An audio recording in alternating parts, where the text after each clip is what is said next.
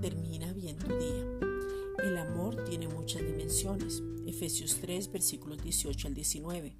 Seáis plenamente capaces de comprender con todos los santos cuál es la anchura, la longitud, la profundidad y la altura, y de conocer el amor de Cristo que excede a todo conocimiento, para que seáis llenos de toda la plenitud de Dios. Una dimensión es una longitud, extensión o volumen.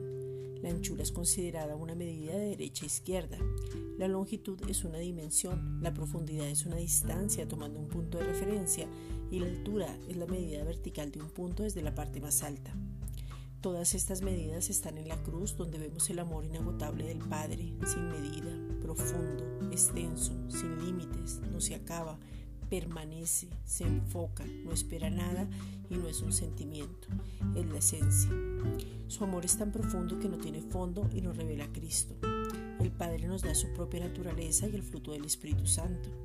El amor no se produce actuando nuestras propias fuerzas, es el fundamento de nuestras vidas, es el motor y la fuerza, nos revela al Padre y su carácter. Fuimos creados a la imagen del amor mismo en su amor somos distintos por el sello y ahora podemos manifestar el olor de su conocimiento. Esta es una reflexión dada por la Iglesia Gracia y Justicia.